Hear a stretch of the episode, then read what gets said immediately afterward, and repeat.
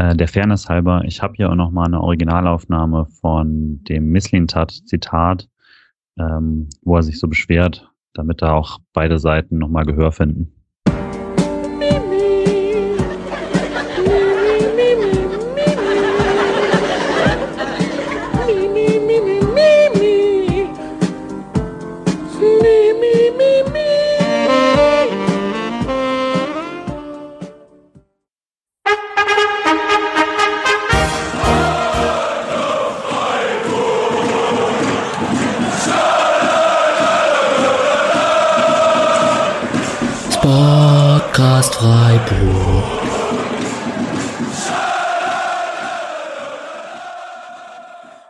Dann hallo und herzlich willkommen zur 111. Episode des Podcast Freiburg am Montagabend nach dem Derby-Sieg am Samstagmittag gegen den VfB Stuttgart.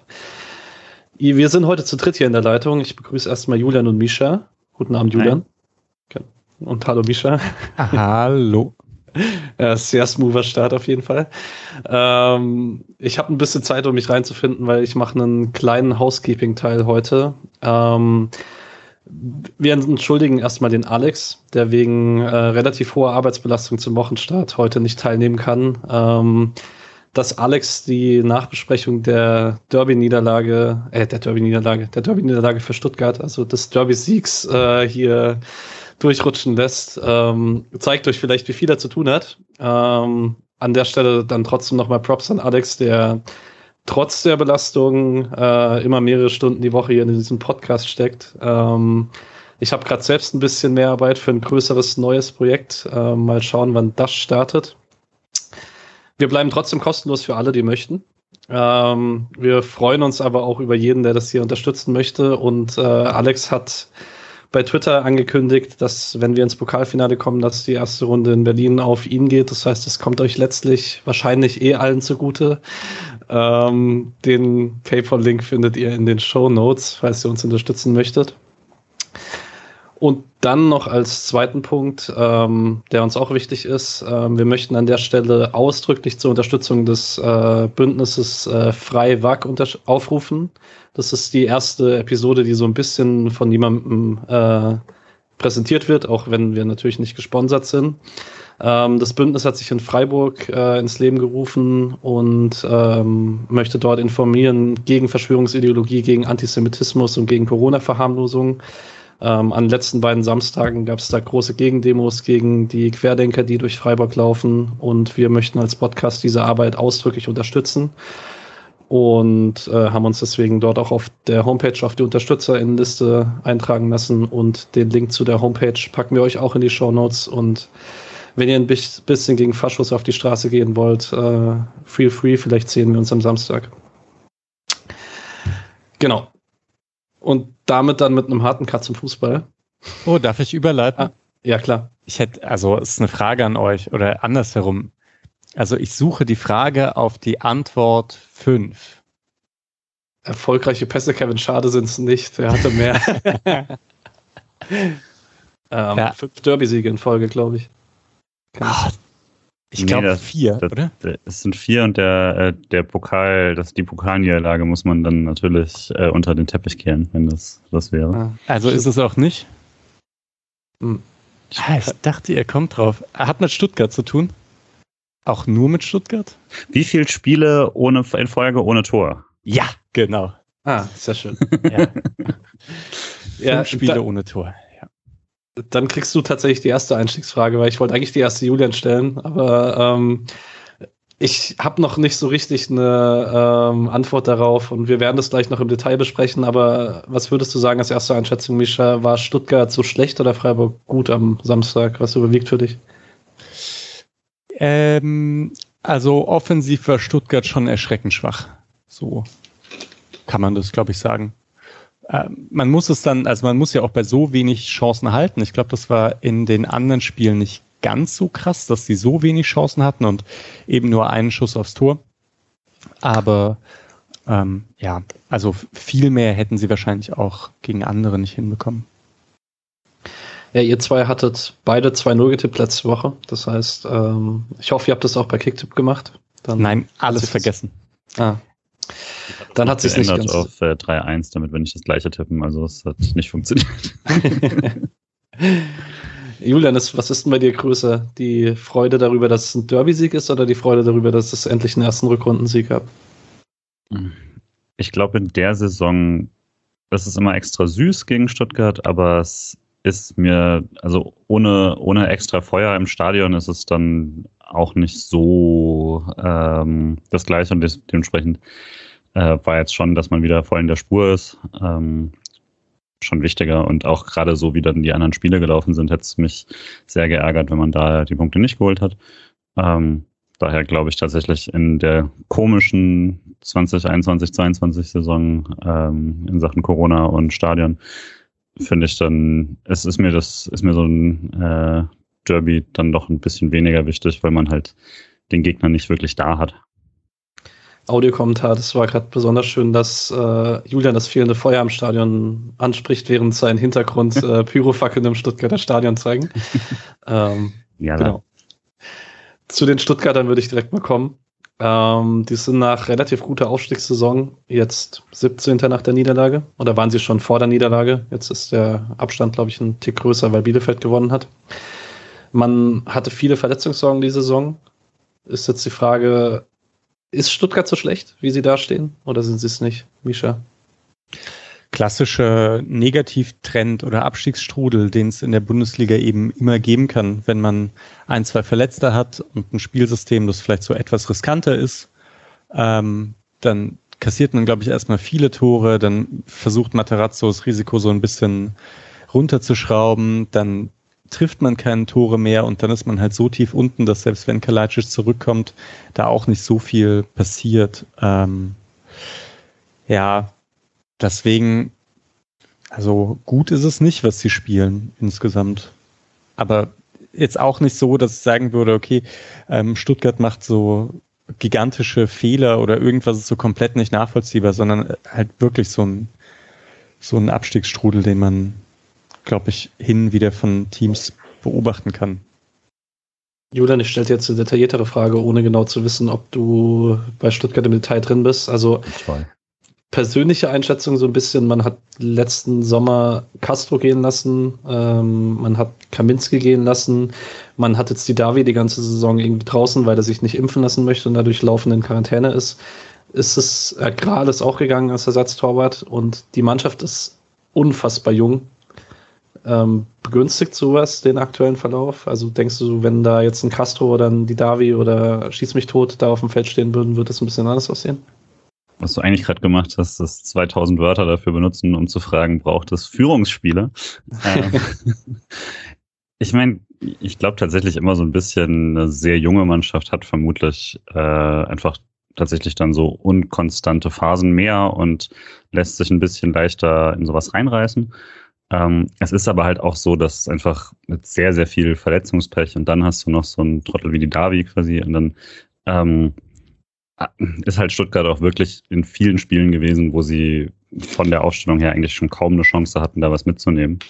Ähm, und das ist, also das kennt man ja beim SC dann auch in Mannschaften, die nicht so jung waren, dass man, also Negativserien äh, bringen Negativserien. Und ähm, dann schwer zu sagen, ob da jetzt nur einer, der auf den Tisch haut. Weil, also, wenn ich irgendwie bei, bei Gladbach oder anderen Vereinen, da hat man regelmäßig diese Spieler und die sagen dann alles Richtige im Interview danach. Und nächste Woche stehen sie wieder da und sagen das Gleiche, weil sich nichts geändert hat. Und deswegen glaube ich, ist das immer so ein bisschen zu leicht. Ähm, es hilft sicherlich nicht, dass man irgendwie, dass wenn dein, deine Top-Spieler alle irgendwie zum ersten Mal in so einer Situation stecken, aber es wäre mir jetzt auch zu leicht, zu sagen, hätte man da jetzt noch einen Führungsspieler, dann würde Stuttgart wieder laufen. Aber grundsätzlich finde ich die Beobachtung mit dem Alter nicht schlecht. Man kann es, also gut, mit Gladbach hast du einen guten Punkt gebracht. Also da sind eben Stindel und so weiter da. Ne? Aber wenn ich jetzt so an eine Union denke oder so, die eben grundsätzlich einfach kaum auf Jugend setzen, sondern fast nur auf Erfahrung, Spieler wie Gentner oder so, die dann anderthalb, zwei Jahre noch gut sind oder so. Man muss halt sagen, man neigt ja dann doch dazu, oft alte Spieler etwas zu früh abzu, ähm, äh, was würde ich sagen? Abzuschreiben, danke, genau.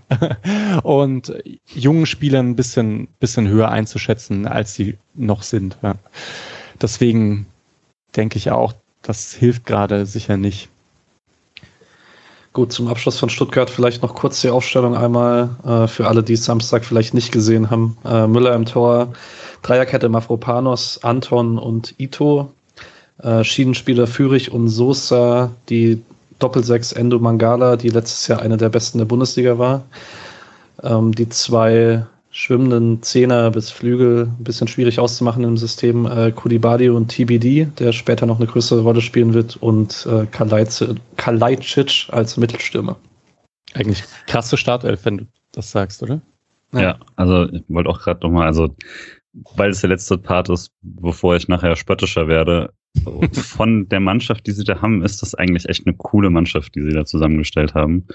Und auch Sven Mislintat hat da wirklich sehr, sehr, sehr gute äh, Einzeltransfers gemacht. Man kann dann tatsächlich streiten, ob das dann gesamt so funktioniert oder nicht. Das denke ich ist immer berechtigt.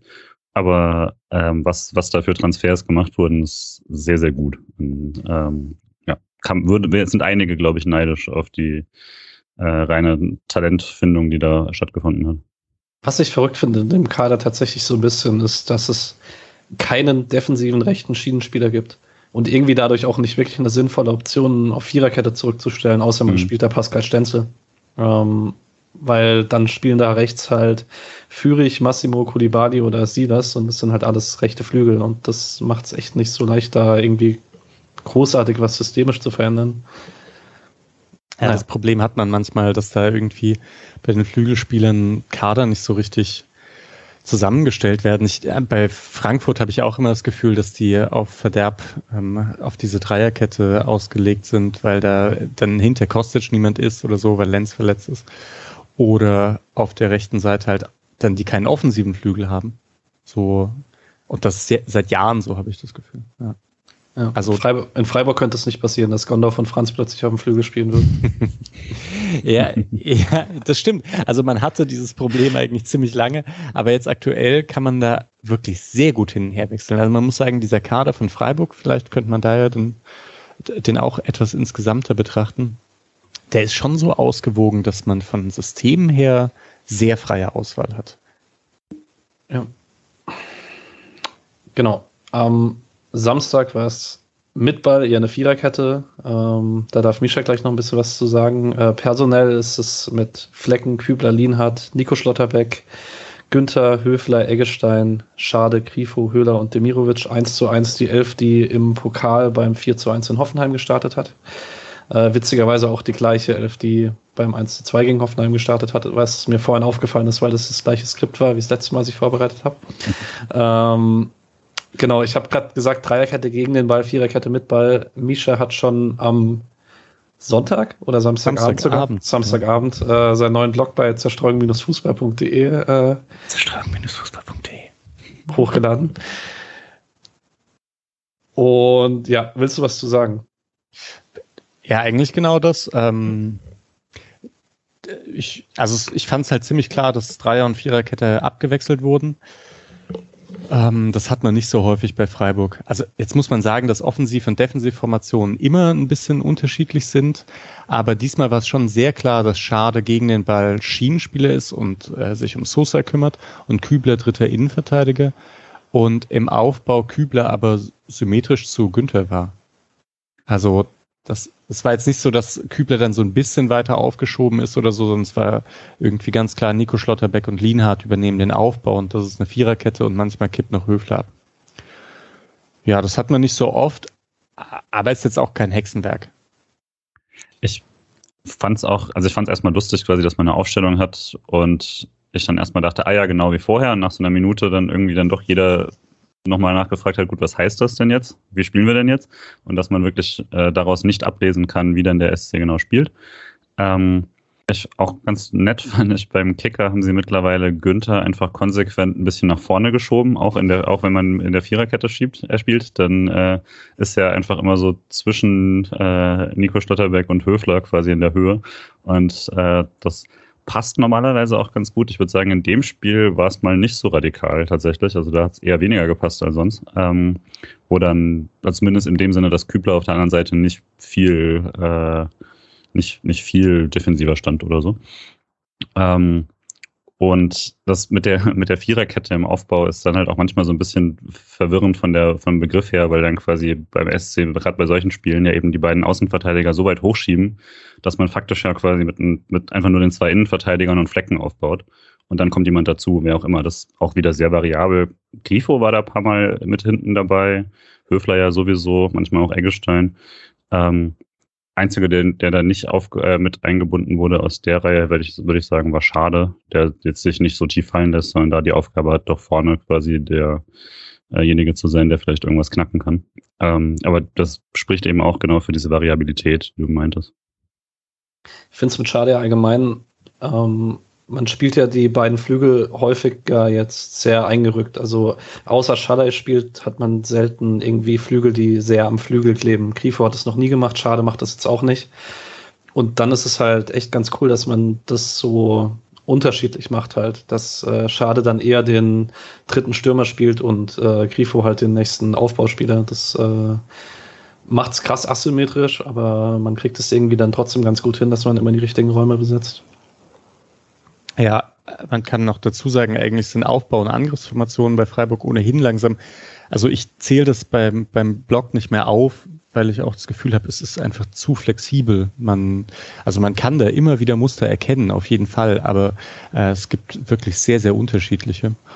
Und was vielleicht noch zu dieser, also zu dieser Formationswechsel zwischen Offensive und Defensive zu sagen ist, es war halt ganz interessant, dass Stuttgart presst nicht so hoch und deswegen konnte man langsam aufbauen und deswegen konnte man auch immer eigentlich ganz gut switchen.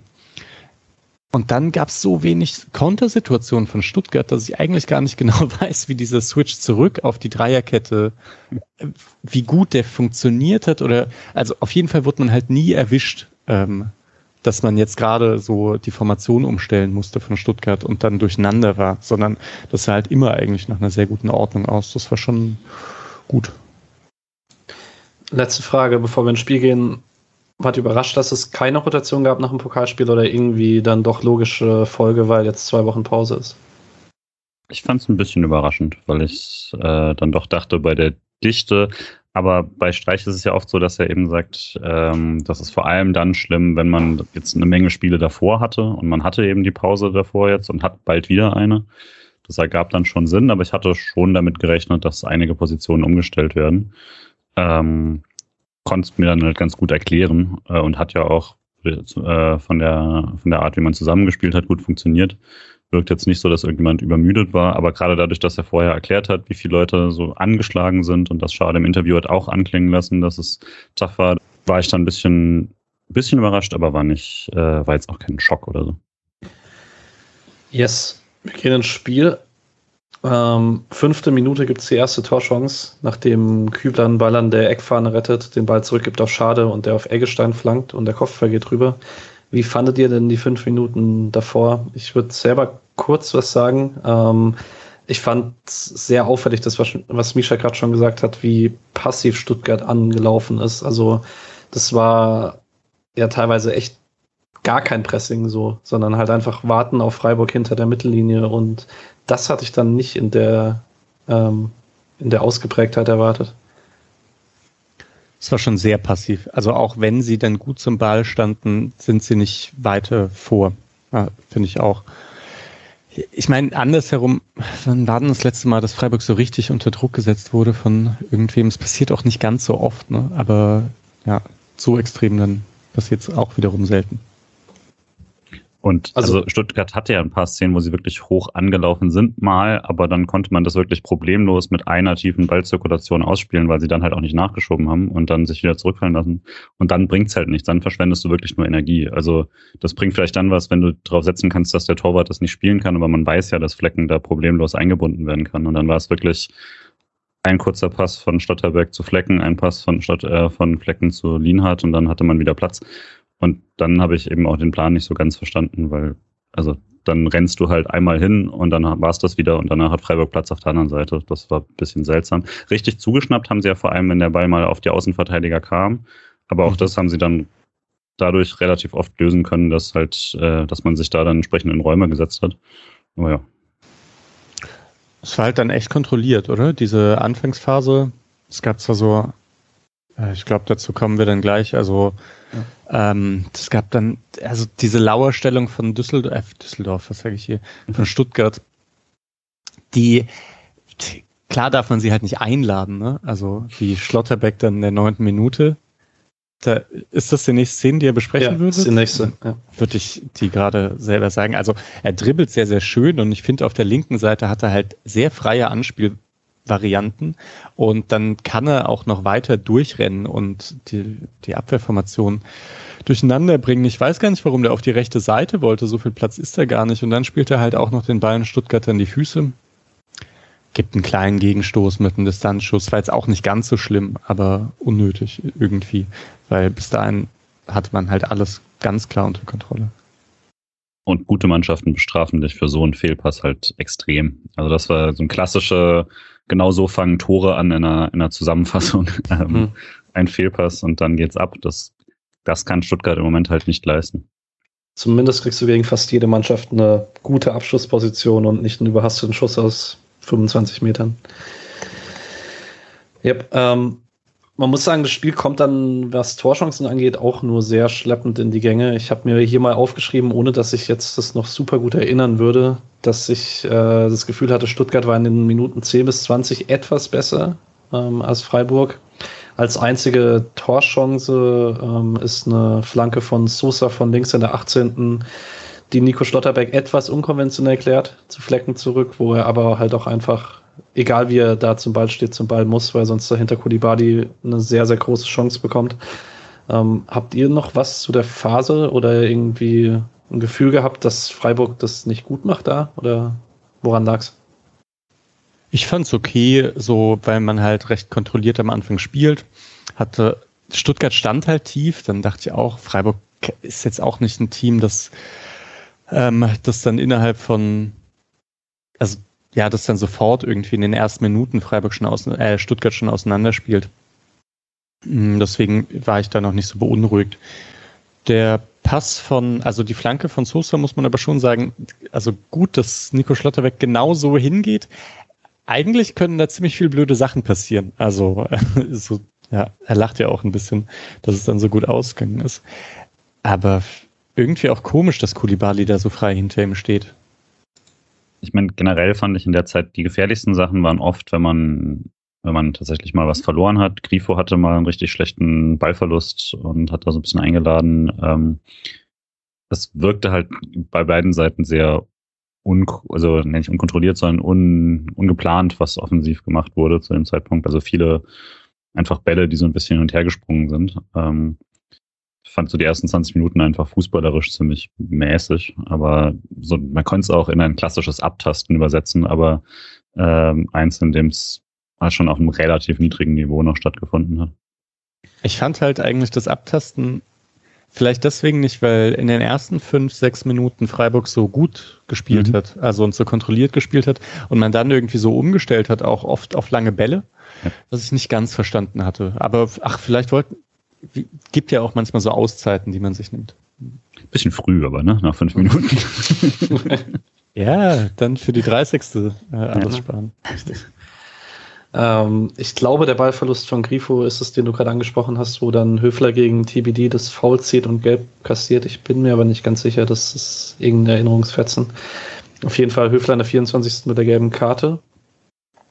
Mhm. Und direkt danach wird Freiburg ein bisschen besser. Ähm, in der 25. gibt es einen Steckpass von Eggestein auf Demirovic, den, der von Mavropanos im Strafraum gerade noch verteidigt wird. Ähm, Mavropanos später nochmal mit einer Szene gegen Demirovic in der zweiten Halbzeit.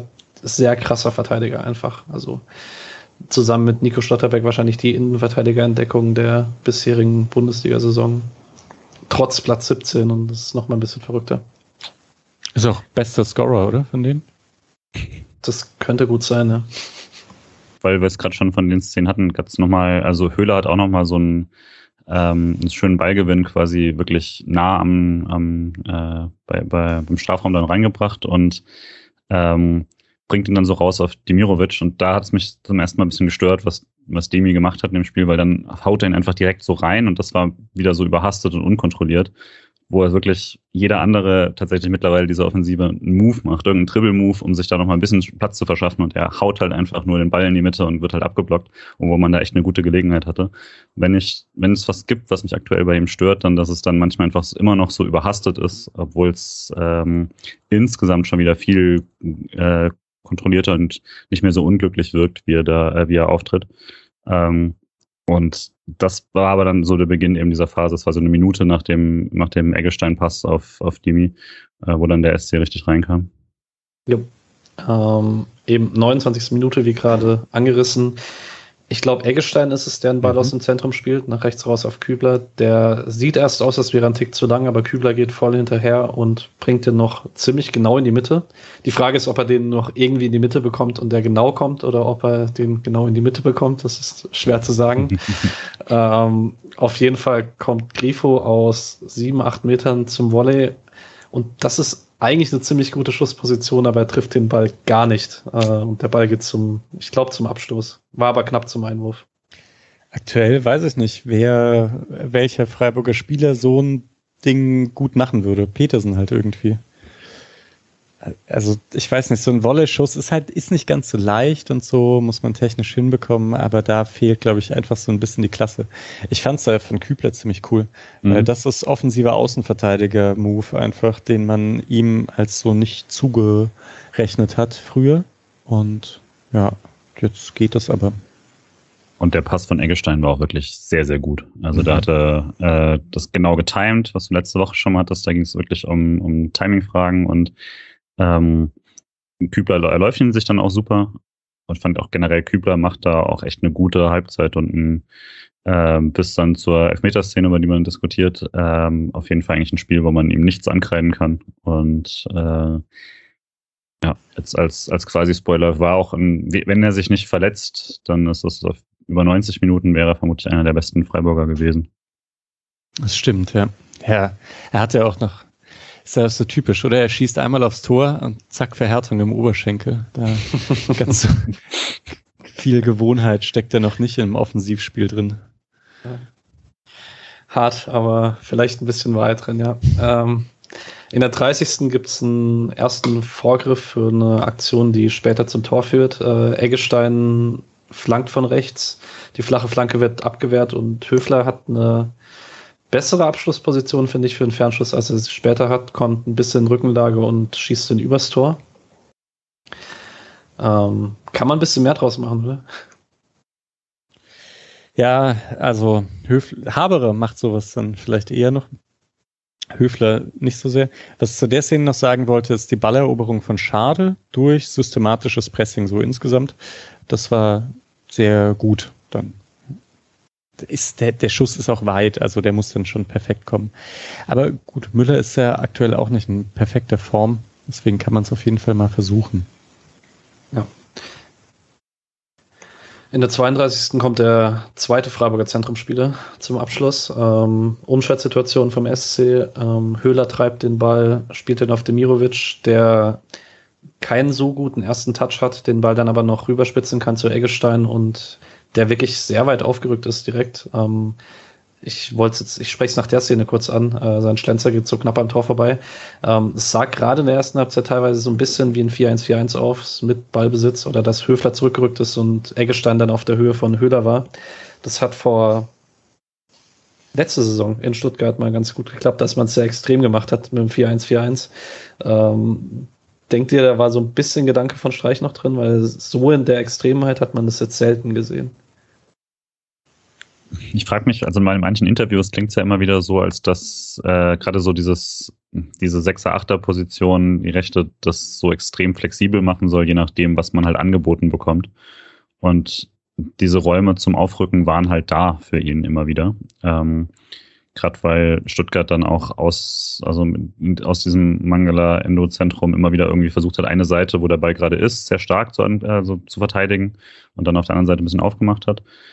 Ähm, deswegen, ich weiß gar nicht, wie viel Matchplan dann dabei ist, aber ich fand es auch sehr auffällig, dass er schon, also auf jeden Fall eine, äh, so eine Achterposition und die schon echt weit vorgeschoben hatte. Ähm, Und hat auch, also Eggestein fand ich auch gut. Und er hat halt trotzdem im, dann gegen den Ball immer wieder auch einen Fuß reingekriegt. Hatte Urbo auch nochmal geschrieben, dass er echt in vielen Sachen dann defensiv auffällig war. Ähm, war auf jeden Fall eine ganz gute Halbzeit von Eggestein. Fand Höfler trotzdem nochmal fürs Spiel ähm, wichtiger im Zentralen, aber generell war es eine ziemlich starke Partie von, vom Freiburger zentralen Mittelfeld, gerade weil sonst einige okay ist, aber kein fantastisches Spiel gemacht haben, war es wichtig, dass man im Mittelfeld wirklich das Duell klar gewonnen hat. Ja, ich hatte es für die Halbzeitpause auf dem äh, Plan stehen, hier auf dem Skript. Gut, dass wir es jetzt vorgegriffen haben.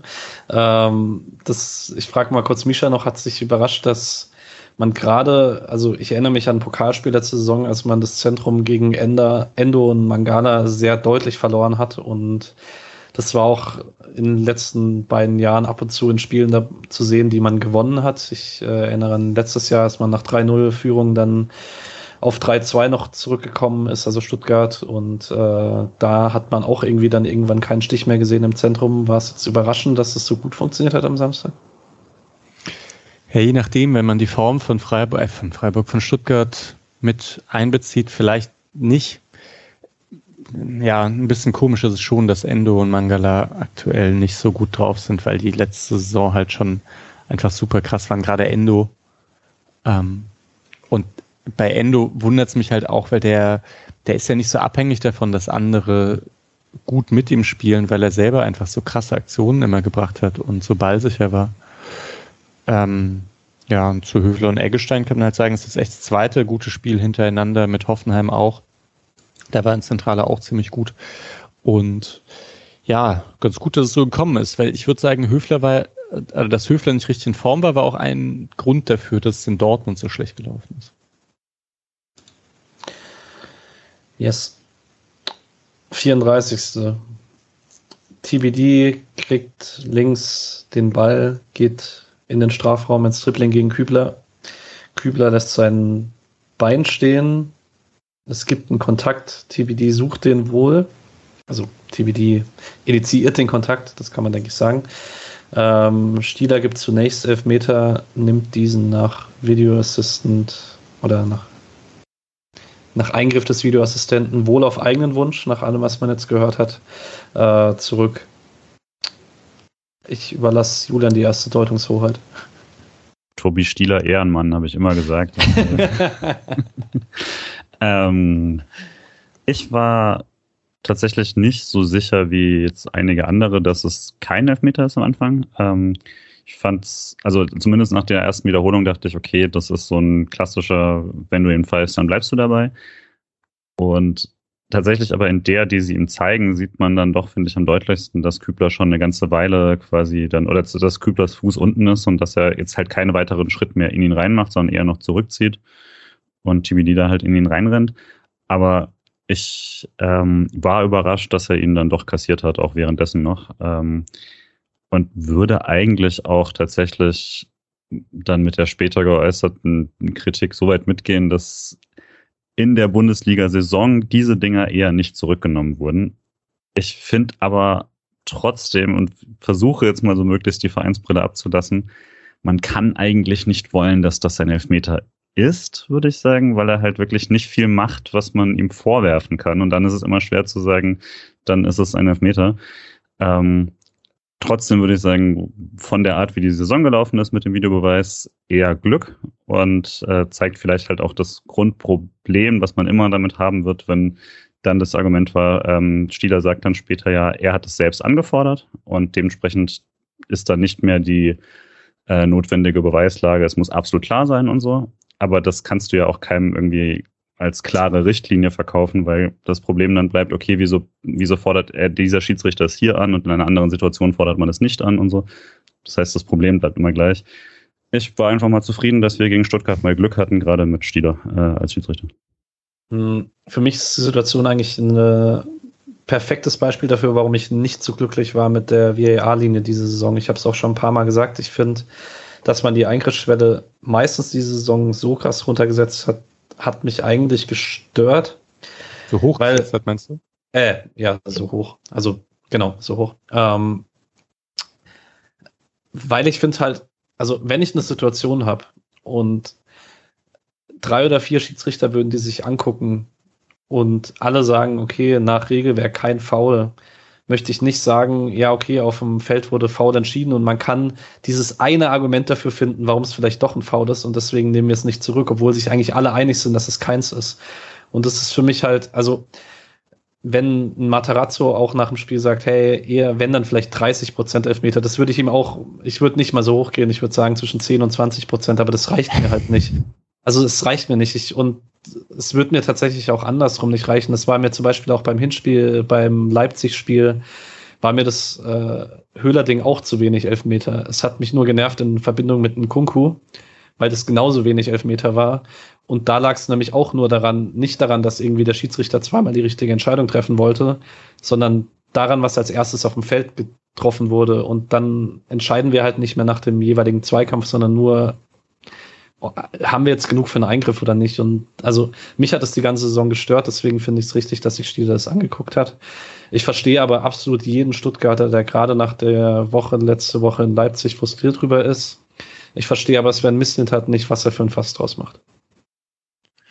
Also ich denke, warum, vielleicht warum dein Gefühl ja auch so ist mit der Eingriffsschwelle, dass das problematisch ist, weil es halt schon mal anders war und weil man sich anders dran gewöhnt hat. Ich glaube, das ist, da sieht man halt, dass es doch nicht ganz unproblematisch ist, wenn man mit dem VAR so herumexperimentiert, ebenso wie mit, mit einer Handspielregel man so viel herumexperimentiert, weil man, man verliert irgendwann so das Gefühl dazu, was denn eigentlich normal ist ähm, und gutes Regelwerk verändert sich immer ein bisschen, aber es war jetzt in, letzte, in den letzten Jahren schon einfach sehr, sehr viel. Und ich finde, also für mich war es erstmal relativ klar keine Elfmeter. Ich musste mich da so ein bisschen dann, also als dann irgendwie Colinas Erben auch gesagt haben, boah, kann man mit ein bisschen Bauchschmerzen vertreten und so, ah, habe ich es mir nochmal angeschaut und habe mir irgendwie gedacht, ja, haben sie schon auch irgendwo recht, also passt schon. Dann dachte ich halt, okay, echt Pech gehabt, dass er gepfiffen wurde und Glück gehabt, dass er, dass er wieder zurückgenommen wurde. Jetzt, wie das dann eben mit Stieler kommuniziert wurde, erklärt sich dann. Aber das möchte man halt echt nicht haben. Also ich finde fast, man sollte dann diese Möglichkeit den Schiedsrichtern wegnehmen, sich das selber nochmal anschauen zu können, ebenso wie dieses Serious Missed Incident vielleicht Mhm. auch im Prinzip die Eingriffsschwelle da trotzdem gleichsetzen wie bei klare Fehlentscheidungen. Also dass man wirklich einfach sagt, ähm, wenn wenn es nicht, wenn die Entscheidung, die auf dem Platz steht, nicht kompletter Quark ist, dann lässt man es. So würde ich sagen, könnte man ein stabiles äh, Instrument hinbekommen und irgendwie ja sich so daran gewöhnen. Also außer die Schiedsrichter sagen halt direkt, was, was Sache ist, aber das wird ja nicht passieren. Also, ja.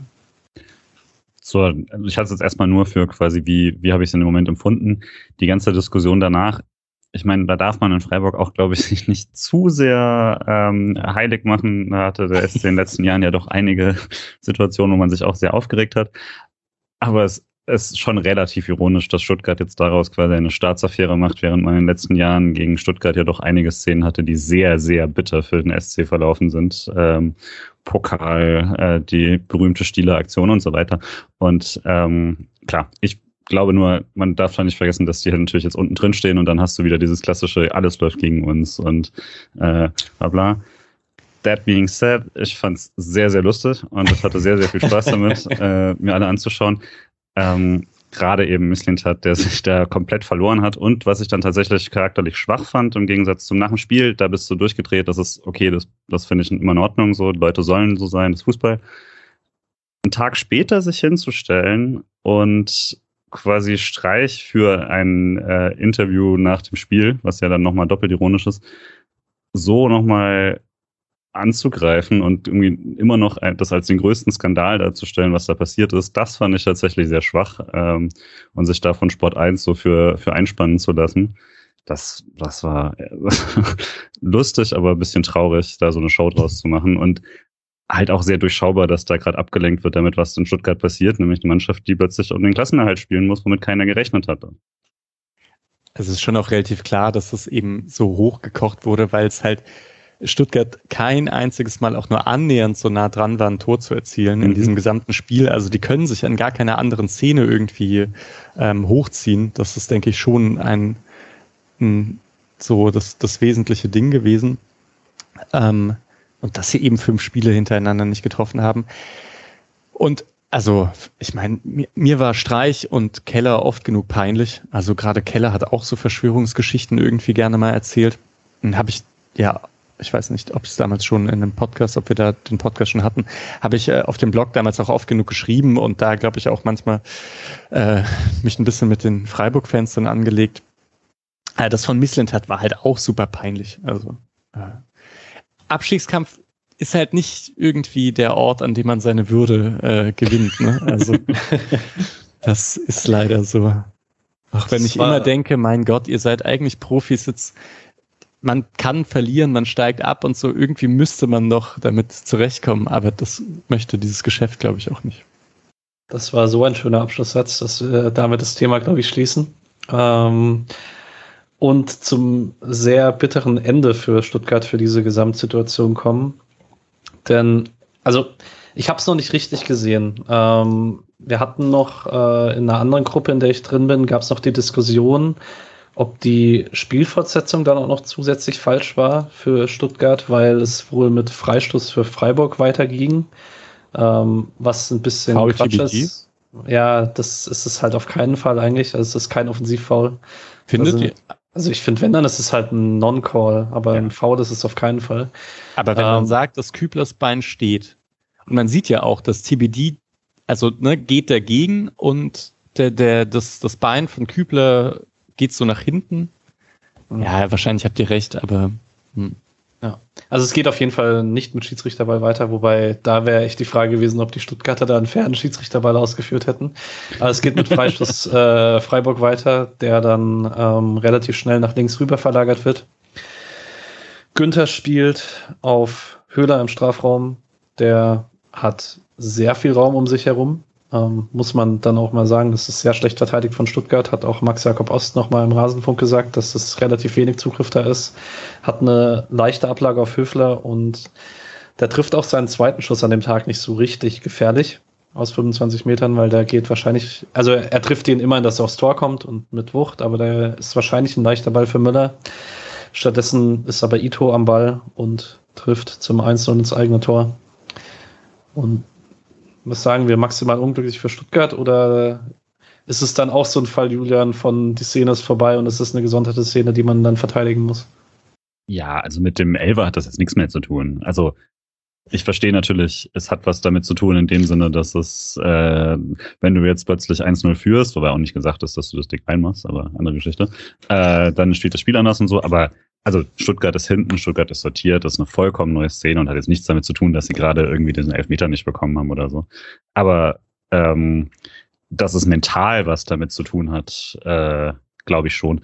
Ähm, ich habe es auch gerade übrigens nochmal nachgeschaut und ich, äh, das ist kein ähm, Freistoß für Freiburg, sondern an der Stelle scheint geht Stieler weg und Fleck nimmt den Ball auf. Also gehe ich davon aus, mhm. das war einfach ein Schiedsrichterball und der darf den Ball dann aufnehmen wie ein Abschlag.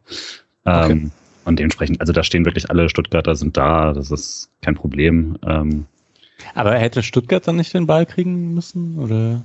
Nee, weil du ja quasi, in so einer Situation ist es ja dann ähm, offener Zweikampf und du gibst ja den Ball dann eigentlich jetzt nicht den, nicht in einer gefährlichen Situation da zurück oder so. Also wenn, dann war es ja einfach ein, er fällt hin und das ist kein Foul und entsprechend ist er aus der Situation. Ne? Also ja. dann, wenn man nicht pfeift, was er danach gesagt, ich hätte nicht pfeifen sollen, dann hat Freiburg den Ball in der Situation. Ja, stimmt. Will jemand noch was zum Tor von Freiburg sagen? Ich finde es ein bisschen schwierig, das zu kommentieren. Also. Mich ärgert es ein bisschen, dass Höhler keinen Assist bekommt für mein Kicker-Manager-Team. Mhm. äh, für mein Communio-Team ärgert es mich, dass Höfler kein Tor bekommt. Ja. Ich finde ja auch ein bisschen hart, weil der Schuss ist halt abgefälscht und das gibt es doch eigentlich. Das Schüsse sind abgefälscht, das ist trotzdem kein Eigentor. Na, es ist, glaube ich, äh, wenn wenn Ito da jetzt passiv im Schuss drin stehen würde und dadurch, dass er in Abwehr geht er ins Tor, dann geht er auf Höfler, aber dadurch, dass er eine aktive Bewegung macht und durch diese aktive Bewegung geht der Ball ins Tor, ist es dann, glaube ich, Eigentor. Hm. Ja. ja, bitter gelaufen. Also es war jetzt nicht perfekt, also es war jetzt keine gigantische Schusssituation von äh, dem gefährlichsten Distanzschützen der Liga. Aber ja, passiert. Schön ausgelegt, also, ne? Ja, also Höhler Freiburg, gut. Und Freiburg war ja dran auch in dieser Situation. Also wenn man jetzt eben einfach diese diese Elfmeter-Aufregung beiseite lässt und halt sagt, es war einfach keine Elfmeter, dann hatte Freiburg in der 29., in der 30. und in der 32. irgendwie gute, gute Chancen oder so, gute Angriffe und macht dann halt den vierten guten Angriff rein. Und was sich so ein bisschen durch die Phase zieht, ist, dass ähm, Eggestein und Höfler gerade in den 10 bis 15 Minuten häufig in gefährliche Situationen kommen. Und es ist dann nicht ganz zufällig, dass ein zentraler Mittelfeldspieler das Tor nicht schießt, aber halt den aktiven Schuss dazu beiträgt. Vor der Halbzeit passiert dann nicht mehr so arg viel. Ähm, Minute Nachspielzeit von der ersten Halbzeit, da kommt Grifo nochmal rechts im Strafraum am Ball und schlägt eine Flanke, die knapp an allen vorbeirutscht. Da hätte irgendein Fuß rein müssen, egal ob Abwehrspieler oder Angreifer, dann wäre da wahrscheinlich 2-0 gefallen. Hat man danach in keinen Highlights mehr gesehen, deswegen ist es jetzt reine Erinnerungshighlight. Ich glaube Sport 1. Das ah. habe ich ja lustigerweise. Also solche Spiele schaue ich mir dann doch in allen Highlight-Varianten an. Ja. Sport 1 hat meistens viele Highlights. Hm. Das ist, ist gar nicht, also Kommentar nervt und so, ne? aber Bilder sind gut waren die einzigen, die einen Elfmeter wollten in der Szene. Ja, mhm. genau. Was ich äh, noch festgestellt habe, diese The Zone Bundesliga-Show mit Elmar Paulke ist grauenvoll, wenn man die Samstag-Highlights sehen möchte. Die beiden Sonntagsspiele sehr ausführlich und Samstag ganz kurz und ganz komisch aufgezogen und dann war da irgendwie Steven Gätchen zu Gast und ich dachte, was will der eigentlich da so über Fußball reden? Ähm, ist ein bisschen merkwürdig tatsächlich. Ähm, weil ich, ich jetzt lustig, dass du es anschaust. Ich, ich wollte heute die Samstagspiele nochmal sehen, tatsächlich. Ja. Und ähm, die Samstagabends-Highlight-Shows sind aber ganz gut, muss man sagen. Genau. Zur Halbzeit gibt es einen Wechsel, und zwar Christian Dingert für Tobias Stieler. Ähm, da war der DFB wohl auch nicht zufrieden mit der Leistung. Nein, Spaß beiseite. Ähm, Stieler zum zweiten Mal in den letzten zwei Wochen raus wegen muskulären Problemen. Und ich glaube, ich kann mir gut vorstellen, dass das, was der Sky-Moderator spekuliert hat, dass man deswegen mit Dingert einen so erfahrenen Bundesliga-Schiedsrichter mitnimmt, das vierten Offiziellen, ist wahrscheinlich nicht so ganz unwahrscheinlich, dass man eben für den Fall der Fälle, dass Stieler nicht durchspielen kann, dann Bundesliga-Schiedsrichter auf dem Feld hat. In einem Derby. Ich war aber irgendwie auch ganz froh. Ich mag Dingert lieber als Stieler. Ich weiß gar nicht, was es ist, aber ich habe auch echt kein Vertrauen zu Stile. Also ich habe. Äh, ich weiß, was es ist, aber mir geht's genauso. ja, also irgendwie hat man das Gefühl, dass der mal eine komische Entscheidung einfach irgendwo fällen kann. Aber halt einer, der wirklich den VAR angenommen hat, das muss man sagen. Der, der nutzt ihn richtig. Also jetzt nicht nur wegen dieser Szene, sondern der geht häufiger raus und so fordert das, glaube ich, auch eher vom VAR als jetzt ein Aitekin oder so wenn man keine Autorität selbst auf dem Platz hat, muss man sie von außen holen. Ah, ja, ja. Okay, ähm, zweite Halbzeit startet mit einer Balleroberung von Lukas Höhler. Dann, also mit einer sehr schönen Balleroberung, dann aber mit einem überhasteten Abschluss. Da hat er rechts zwei Passoptionen und nimmt die nicht, sondern hat einen ungefährlichen Schuss. Das hat man jetzt in den letzten Wochen nicht mehr so häufig gesehen. Meistens trifft er in Umschaltsituationen eher zumindest akzeptable Entscheidungen. Genau.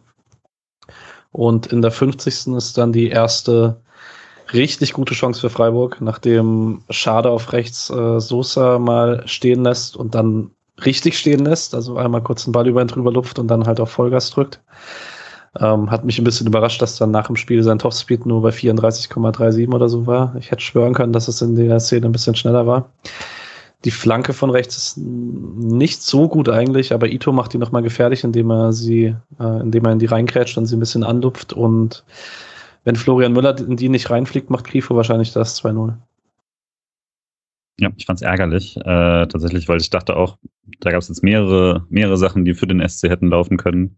Ähm, und ja, war äh, war, ich würde sagen, also ich war zur Halbzeit sehr unzufrieden mit Schades erste Halbzeit, war da ganz am Anfang hatte man ein paar ganz gute Läufe und danach war er einfach unsichtbar und nicht wirklich im Spiel eingebunden in vielen Situationen. Und es ist halt auch nicht seine Stärke, quasi da jetzt das Kurzpassspiel mit aufzuziehen. Äh, die die Pass, äh, Passanzahlen hatten wir jetzt öfter ein bisschen äh, kommentiert. Ähm, auch wenn die einzelne, einzige Flanke, die er kam, äh, hier geschlagen hat, genau ankam, wie im Rasenfunk vermerkt, 100% Flankengenauigkeit. Ähm, Was aber komisch ist wegen der Flanke jetzt gerade, oder? Ja, ich habe mich auch gewundert und, genau. und ich weiß aber nicht, welches ist, weil ähm, am Anfang ist es die eine auf Eggestein, die dürfte es wahrscheinlich mhm. gewesen sein, aber er hat dann später auch noch mal so ein Chip im Strafraum auf Grifo, die ich eigentlich auch als Flanke sehen würde. Und ich glaube, teilweise wird das dann unterschieden in irgendwie äh, versuchte Querpässe oder so, deswegen, I don't know. Aber hat für mich nicht so viel Sinn ergeben. Ähm, aber da fand ich ihn dann erstmals wieder richtig gut und generell fand ich in der zweiten Halbzeit deutlich, deutlich äh, energischer wieder und hatte auch ein bisschen mehr die Räume gehabt.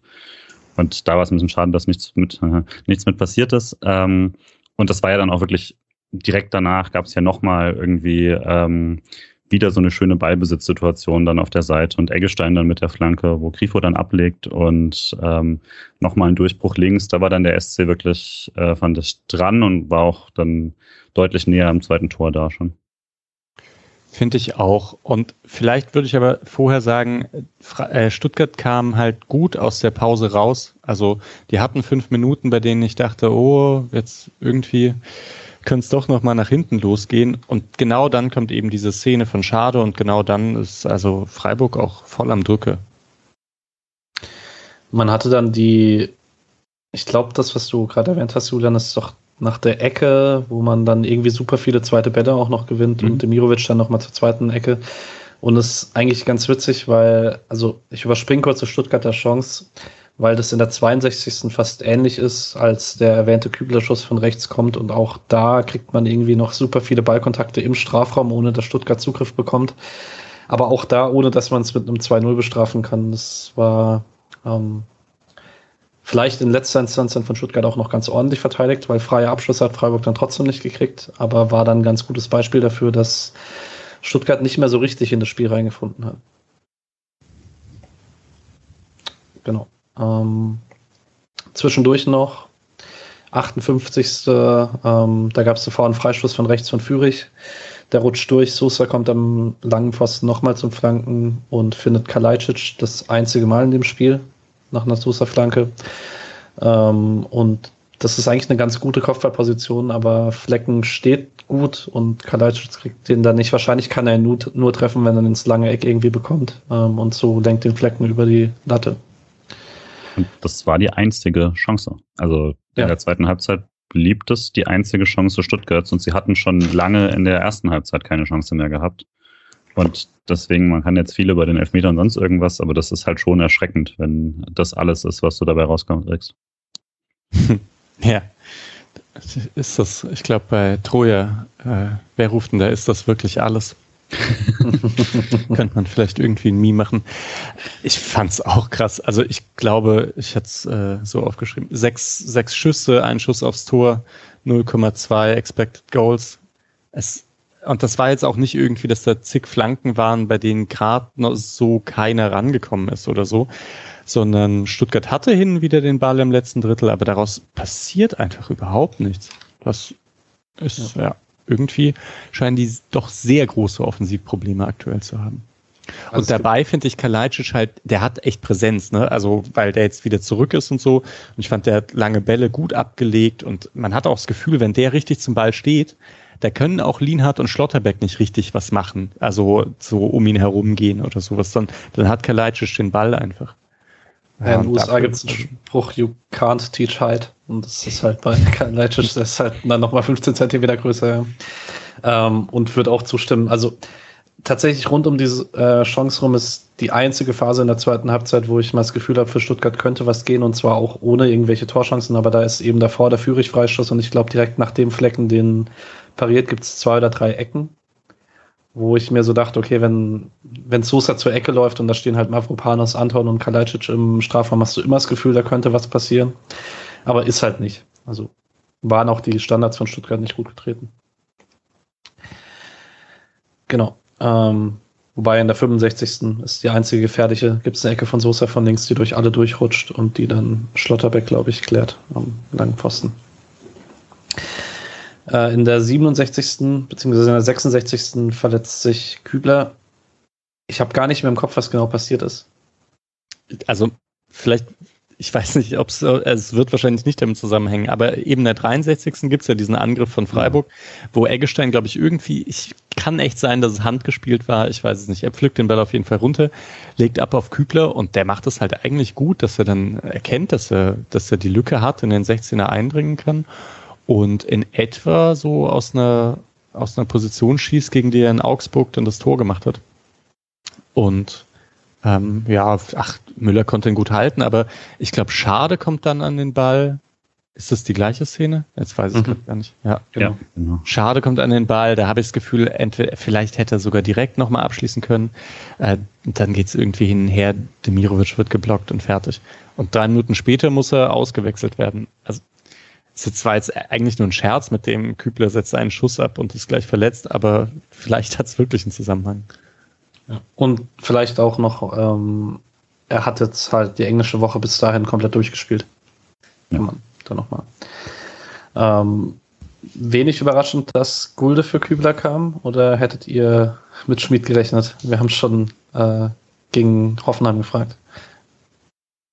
Ich fand es ein bisschen überraschend, einfach nur, weil ich dachte, dass man, ähm, dass man Schade jetzt nicht da weiter zurückzieht und dass man ähm, ja, da vom reinen, von der reinen Formation ein bisschen seltsam aussieht, aber so wie Mischa es ja schon mal erklärt hat, wenn du, ähm, wenn du ihn eh als quasi Sosa-Bewacher etc. Ähm, einsetzt, dann hat sich ja für ihn nicht so viel geändert. Und ähm, dementsprechend hat es ja noch Sinn ergeben, wenn Kübler da eh immer wieder gegen den Ball so eine rechte Innenverteidigerposition eingenommen hat. Du nimmst dir halt selber dann den, ähm, die Vorstöße Küblers und ersetzt sie dann halt nur mit, Anführungszeichen nur mit Gulde. Aber ja, hat, glaube ich, von der Spielsituation schon Sinn ergeben. Ich dachte halt, Schade kommt weiter zurück. Stattdessen ist die erste Szene, die er macht, äh, dass Schade irgendwie äh, vorne einen langen Ball weiter verlängert, ähm, noch vor dem Tor quasi schon mal übt dafür. Von daher war das auf jeden Fall auch kein so, äh, also hat Schade zumindest nicht defensiver gemacht. Ich fand es dann trotzdem krass, dass ähm, Gulde, also Gulde ist natürlich nicht so hoch gerückt wie Kübler, aber dass, wenn man ähm, mit Viererkette hinten aufgebaut hat, dass Gulde schon sehr weit rechts rüber geschoben hat und da halt eine Aufbauoption war. Also das sah dann nicht unbedingt so klassisch aus, wie wenn man sonst mit Dreierkette aufbaut, sondern er war dann teilweise im Spielaufbau der Rechtsverteidiger, in Anführungszeichen. Ähm, also man hat dann gar nicht so viel angepasst, dadurch, dass Gulde auf dem Platz stand. Ähm, ich habe dann doch noch mal eine Chance für Stuttgart in der zweiten Halbzeit stehen ähm, auch wenn es nicht wirklich eine wurde. Ähm, Kulibadi kam in der 70. im Strafraum äh, zum Schuss, den blockt Nico Schlotterbeck. Der Ball geht dann rechts raus auf Führig, der flankt in die Mitte und Silas versucht diesen Wahnsinnszeitfallzieher, den er aber, er lag super schön in der Luft, aber es ist halt nichts passiert, weil er den Ball nicht trifft. Genau. Das war die letzte wirkliche Torernährung von Stuttgart, weil dann auch direkt der Stecker gezogen wurde. Ja, äh, vielleicht doch noch ja. Die Sache, dass ähm, ich auch das Gefühl hatte vor dem 2-0, dass Stuttgart die zweite Druckphase hat nach ja. dem, nach, also nach der Pause war die erste Stuttgarter Druckphase und vor dem 2-0 eigentlich die zweite, auch wenn daraus nichts entstanden ist. So. Und naja, also außer halt diese Silas Seitfallzieher. Aber so vom Gefühl her dachte ich, ah, das könnte auch wieder eng werden. Ja, Julian, du hast auch gerade Ja gesagt sofort. Ja, ja, genau. Also wirklich, ich hatte auch mir so gerade direkt vom Tor, meine letzte Notiz ist erstmals wieder Druckphase von Stuttgart. Keine Torchancen, aber puh. Und ähm, ja, also das war das erste Mal, dass ich mir wieder Sorgen gemacht habe und das hielt dann nicht lange an. Ja, ich habe mir auch Punkt 71. Minute aufgeschrieben. Stuttgart gewinnt erstmals viele zweite Bälle. Mhm. Ähm, genau. Und dann kommt diese 71. Minute Flecken, ich glaube nicht, dass es ein kontrollierter Ball hinten raus ist. Ich habe es jetzt ein paar Mal angeguckt. So eine schlägt Ball halt nach vorne und Freiburg macht dann im Mittelfeld mit Eggestein den Ball fest, der da hoch wahrscheinlich Schade einsetzen möchte. Man hat das häufiger in dem Spiel gemacht, dass man nach Balleroberung äh, direkt mal vertikal rechts vorne geschlagen hat. Das hat eigentlich nie so richtig funktioniert. Und hätte es auch in der Szene nicht, wenn Anton und Ito das vernünftig verteidigt hätten. Stattdessen verlässt sich jeweils der eine auf den anderen. Demirovic bleibt wach. Ähm, ist als Stürmer dann auch ein bisschen einfacher, wenn die Abwehr da pennt, weil er hat dann ein relativ freies Sichtfeld, was er machen muss. schickt mit dem Kopf Schade und Schade nimmt den ersten Kontakt, hat im Interview nach dem Spiel noch gesagt, dass er sich überlegt hat, ob er ihn annimmt und dann aber doch den ersten Kontakt genommen hat. Und ich finde, es sieht für Müller nicht super glücklich aus, aber es, ich würde trotzdem sagen, dass es kein Torwartfehler ist, weil Schade halt zentral vor dem Tor steht und Müller nicht wirklich weiß, in welche Richtung er einen Block macht. Aber er macht halt dann keinen und dann durch geht der Ball relativ nah am Körper vorbei zum 2-0 ins Tor. Ich glaube, ich habe mal von Sascha Filter irgendwie gelesen, wer am Ende äh, nach hinten auf den Arsch fällt, kann keine gute Parade ge gemacht haben. So. Also vielleicht geht das in die Richtung, also was du auch sagen möchtest. Ich meine, er hat auch, er hat schwer, sich in eine Situation zu bringen, weil er halt erstmal so dasteht, weil er damit rechnet, dass er von Anton oder von Ito den Ball vielleicht bekommt oder so und dann vielleicht nicht damit rechnen kann, dass die beiden den Ball einfach komplett ignorieren und sich dann neu positionieren muss und dann kommt Schade direkt mit dem ersten Abschluss, äh, mit dem ersten Kontakt am Abschluss und so. Ähm, würde sagen, Müller ist der kleinste Faktor in der Stuttgarter ja. Fehlerkette da. Ja, also ich dachte auch, kann er vermutlich besser halten. Der Schuss von Schade ist halt richtig hart. Also den trifft er halt genau kurz quasi der vom, vom Aufklatschen der ist gut, aber der ist ja nicht platziert oder so, der steckt ja dann doch relativ mittig ein. Ähm, aber das Selbstvertrauen halt auch einfach von dem Jungen, ne? Also, was ja, ich, vielleicht nehme ich ihn nochmal an, aber dann dachte ich, ich schieße halt einfach. Also, das ist A, sehr sympathisch und B, halt auch einfach echt gut. Also, dass du jemand hast, der dann, dann direkt so draufrotzt und den dann halt aber nicht Eckfahne oder, äh, oder Dach, sondern einfach dann trotzdem flach ins Tor unterbringt. Das hat Spaß gemacht und weil ich ja vorhin meinte, in der ersten Halbzeit fand ich ihn nicht so gut er ist halt auch in der Szene schon direkt am Anfang wieder involviert. Der lange Ball, den er da macht, den macht er quasi gegen zwei Leute mit dem Kopf erstmal fest zu Eggestein.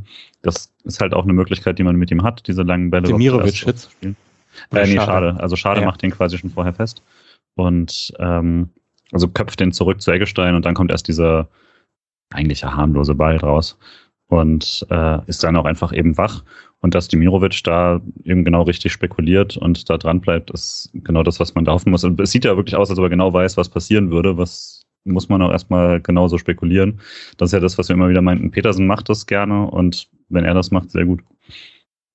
Ja, kann ich auch nur zustimmen. Ihr habt es beide schon gesagt, aber eigentlich äh, wäre es, ich weiß gar nicht, ja, wäre es typisch, wenn man da abschaltet, wenn zwei Abwehrspieler da sind.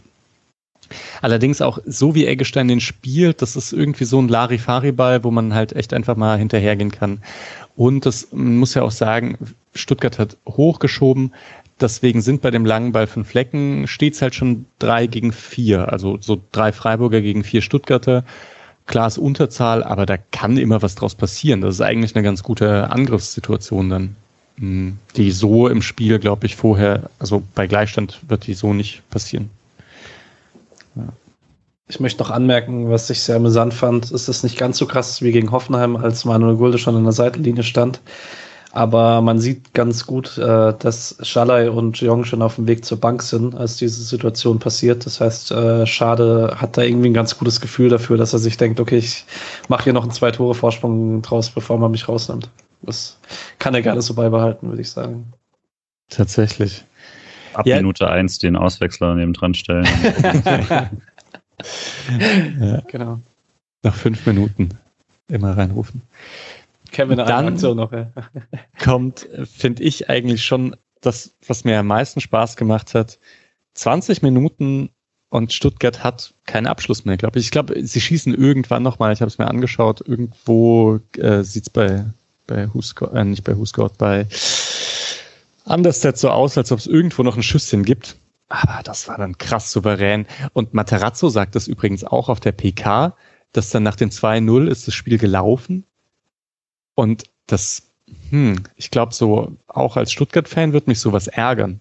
Mhm. Also 2-0, 20 Minuten, da kann man ja fast noch, da hofft man ja äh, insgeheim vielleicht noch auf drei Punkte, sogar wenn alles perfekt läuft. Und da wird's schon ein bisschen abgeschenkt. Fand ich krass. Ja, und es ist ja, also so geil wir sind, es ist halt trotzdem der SC Freiburg und nicht Bayern, wo du dann vielleicht mal sagst, okay, 2-0 und das sind die Bayern und jetzt habe ich keinen Bock mehr oder sowas, sondern es, ne, und dann. Wo du in und, Konter läufst und. Ja, genau. Und ja, es ist für Stuttgart kein Derby, können sie hundertmal sagen, aber das, also du kannst ja nicht einfach sagen, ja, klar, 20 Minuten gegen Freiburg, was willst du machen? Also das fand ich dann gerade, wo äh, vor zwei Spielen Bielefeld gezeigt hat, was man machen kann. Also äh, das ist ja jetzt nicht verrückt, fand ich auch krass. Naja, das war Bielefeld gegen Freiburg ohne Nico Schlotterbeck und Flecken. Nein. Aber nein, würde ich natürlich zustimmen. Also und oh. Flecken, der dann noch so sein Hackentrickchen im Fünfer macht und dann den Gegner nochmal mit dem Heber überspielt, mir wahnsinnig Spaß gemacht. Das, ja, äh, die Aktion fand ich auch. Sehr, sehr schade, dass da kein volles Stadion war, weil äh, zu Hause 2-0 führen gegen Stuttgart und dann macht der Torwart das. Das mhm. wäre eine schöne Szene gewesen. Genau. Ähm, was auch fast eine schöne Szene geworden wäre. Ähm, direkt nach der Einwechslung äh, von Jeong und Schalay dann für Demirovic schade kommt Schalay rechts am Strafraumeck an den Ball, spielt eine wunderschön getimte Flanke, die würde man sonst eigentlich eher von Grifo erwarten aus dem Kader. Ja, Misha, was ist mit Jong als bestem Kopfballspieler im Kader? Gigantisch. Gegen vier Leute setzt er sich durch im Strafraum. Es war riesig. Nee, also das, der hat ja einfach so, so ein schönes Timing, weil er spielt ja Schaller noch an. Mhm. Äh, Schaller geht kurz nach rechts und so anderthalb Sekunden später steht Jeong schon im 16er wirklich zwischen vier, aber zu allen ungefähr anderthalb Meter Abstand. Und ähm, die Strafraumbesetzung ist da eigentlich auch interessant, weil ähm, wenn man so insgesamt den 16er nimmt, hat Stuttgart klare Überzahl, aber so Ball entfernt ähm, ist Freiburg dann eigentlich, oder zentral vom Tor ist fast eine Gleichzahl. Also deswegen ist schon auch jetzt nicht, nicht ganz überraschend, dass daraus dann irgendwie eine ganz gute Kopfballchance entsteht.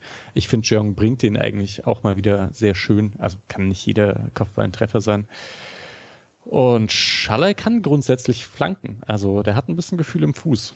Auch auf so eine Art und Weise, dass er die vor den Spielern vorbeizieht, die mich so ganz leicht, also ich so will nicht sagen, dass es gleich ist, aber ein bisschen erinnert mich das auch an Kostic.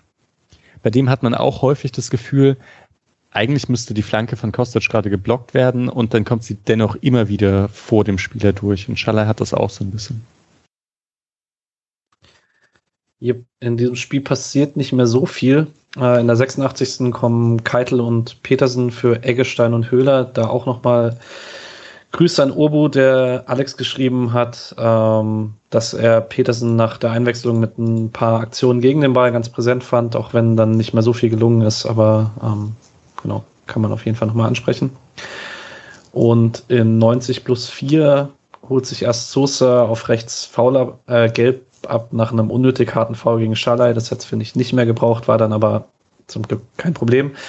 Und ich hätte es, hätte mich sehr gefreut, wenn Schaller das direkt äh, bestraft hätte, weil der Freistoß von Günther fällt in den Strafraum. Und ich weiß gar nicht, wer Schaller, mit wem Schaller sich gegenseitig behindert. Das ist auf jeden Fall ein zweiter Freiburger. Es könnte Nico Schlotterbeck sein. Ich habe es aber nicht mehr gesehen.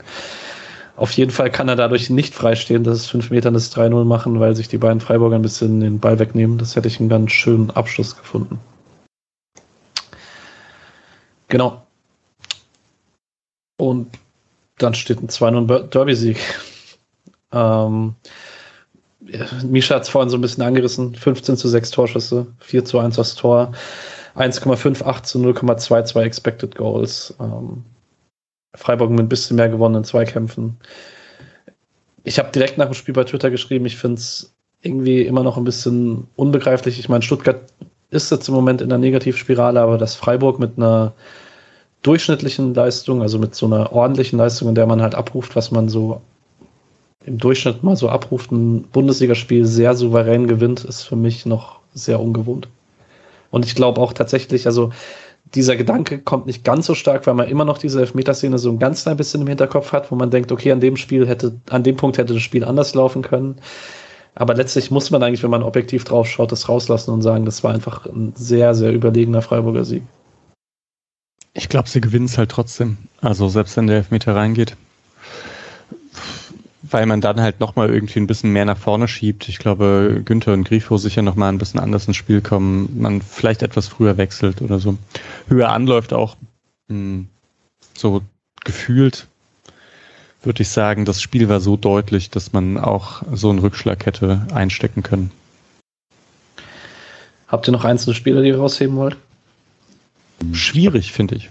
Mach du. jetzt eigentlich echt alle mal so ein bisschen angerissen. Demi vielleicht noch am wenigsten, finde ich tatsächlich, ähm, wieder gut, dass man ihn wieder gut einsetzen kann und ich glaube, niemand würde sich irgendwie jetzt, würde jetzt sagen, ah, da hätte mal lieber ein anderer gespielt oder so. Ähm, gleichzeitig jetzt noch nicht wieder die Höhen, die er da schon hatte. Ähm, aber es sieht zumindest gut aus, dass er jetzt wieder in Form kommt und dann auch nett, dass sich diese dummen Hertha-Gerüchte damit auch erledigt haben, dass äh, sehr klar ist, dass er hier eine Perspektive hat zu spielen. Ansonsten, ich fand tatsächlich einzelspielermäßig den SC nicht besonders auffällig. Das macht's halt, was ihr meint. Ne? Das macht's halt souverän, dass an einem Tag, wo jetzt Leute nicht über sich hinauswachsen wie im Pokal, ähm, es trotzdem einfach eine mannschaftlich auf dem Level dann deutlich höhere Leistung ist als der äh, Abstiegskandidat aus Stuttgart. Nico Schlotterbeck war schon gut, muss man Hatte sagen. aber auch Fehler, ne? Also ja. das war, deswegen, ich meine, immer hatten Leute dann so, der hatte halt zwei relativ üble Fehler. Lienert hatte keine, hatte aber dafür auch nicht die spektakulären Aktionen, die in Schlotterbeck hatten, so. Deswegen habe ich mir echt schwer getan, dann zu sagen, wer jetzt die Nummer eins ist oder so. Vielleicht an der Stelle noch, äh, wenn wir schon von Einzelpersonen haben, Grüße an äh, Hans-Jörg Schnell äh, von Twitter, der im Stadion war und immer mal wieder was reingerufen hat, unter anderem unseren, äh, unser Podcast-Intro, äh, was natürlich dann nur in den bekannten Fangesang aufgenommen wurde, aber immerhin. Und äh, Schlotterberg auch mal zugerufen hat, mach's alleine. Hätte er es mal gemacht, dann äh, wäre dieser Fehlpass auch nicht entstanden. Mhm.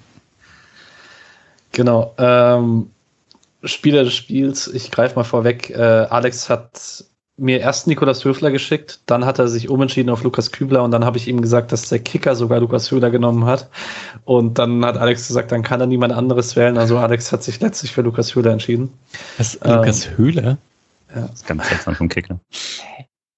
Echt? Voll gut. Ja. Ich habe den ja im Kicker-Manager-Team, da läuft es gerade eh.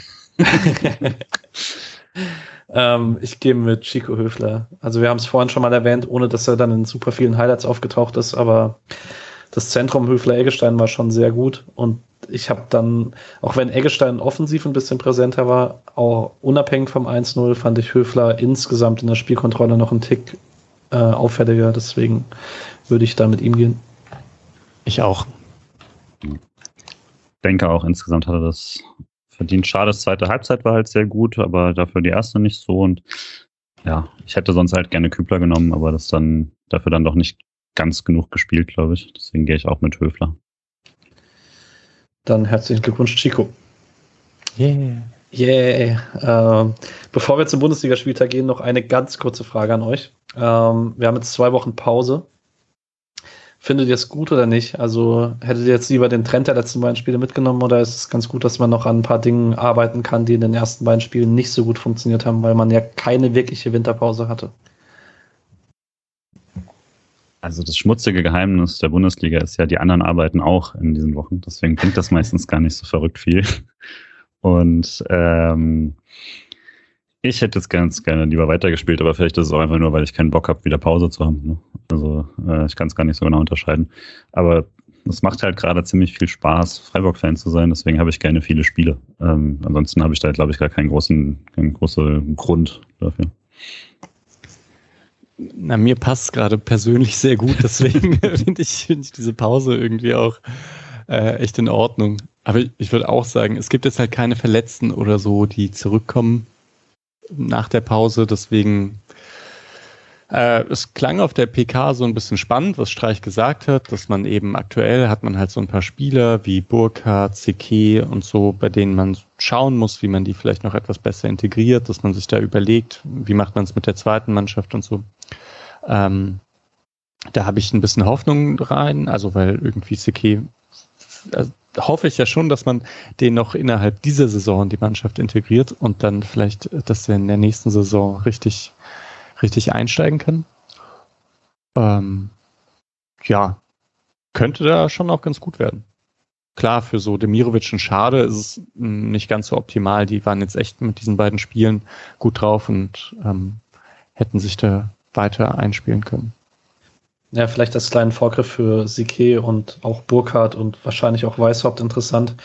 Äh, die zweite spielt morgen Abend gegen Türkgücü München äh, zu Hause und am Freitag direkt in Würzburg und die Profis testen jetzt am Donnerstag gegen Sandhausen.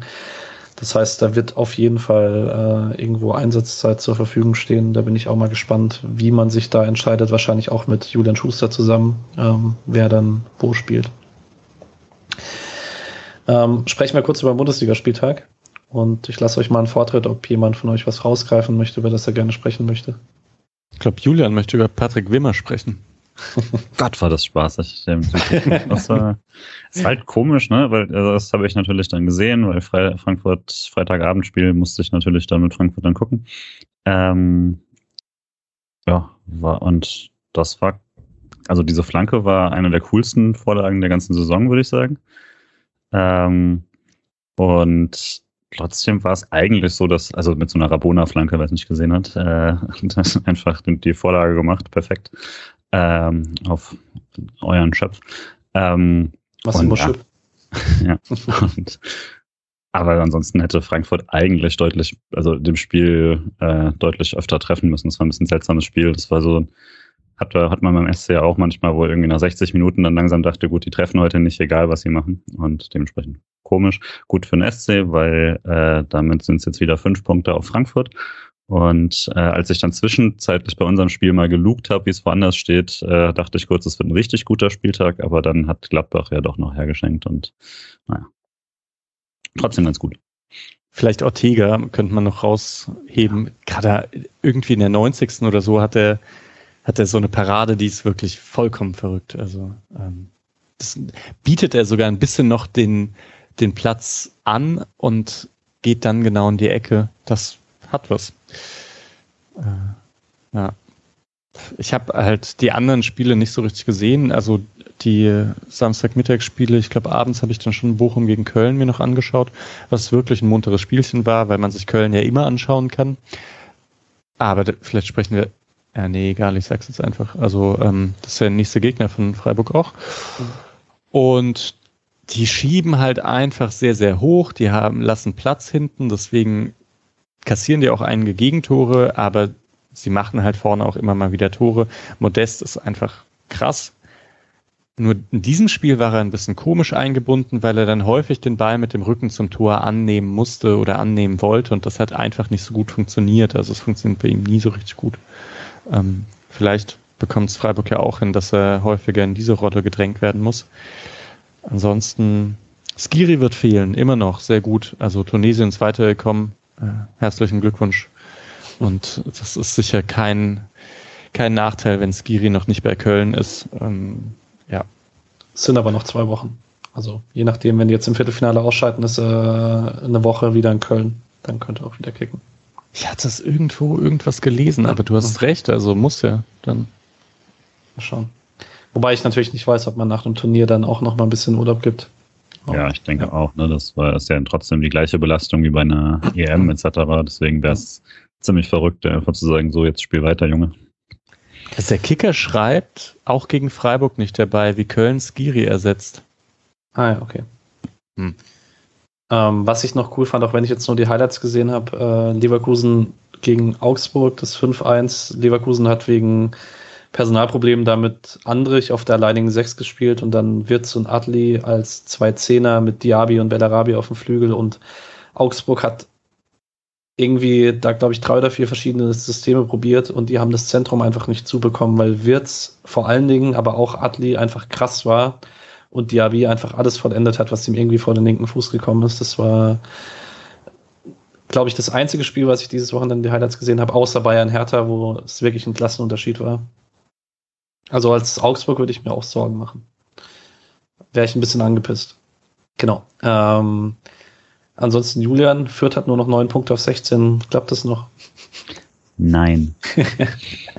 Aber ich finde es cool, dass sie äh, so eine Rival haben, gerade weil sie dann Mainz geschlagen haben, die ein potenzieller EL-Kandidat ähm, sind und dementsprechend fand ich das auch sehr gut. Und ich finde es immer nett, wenn Teams sich nicht so abschlachten lassen müssen und dass man nicht einen automatischen äh, Win für jeden einkalkulieren ein, äh, muss, der gegen Fürth spielt. Ähm, außerdem, ich habe noch relativ ausführliche Highlights von Leipzig-Wolfsburg gesehen und Ko Kofeld hat ja sehr viel Häme dafür bekommen, dass er gesagt hat, ja, die Leistung war verbessert und so.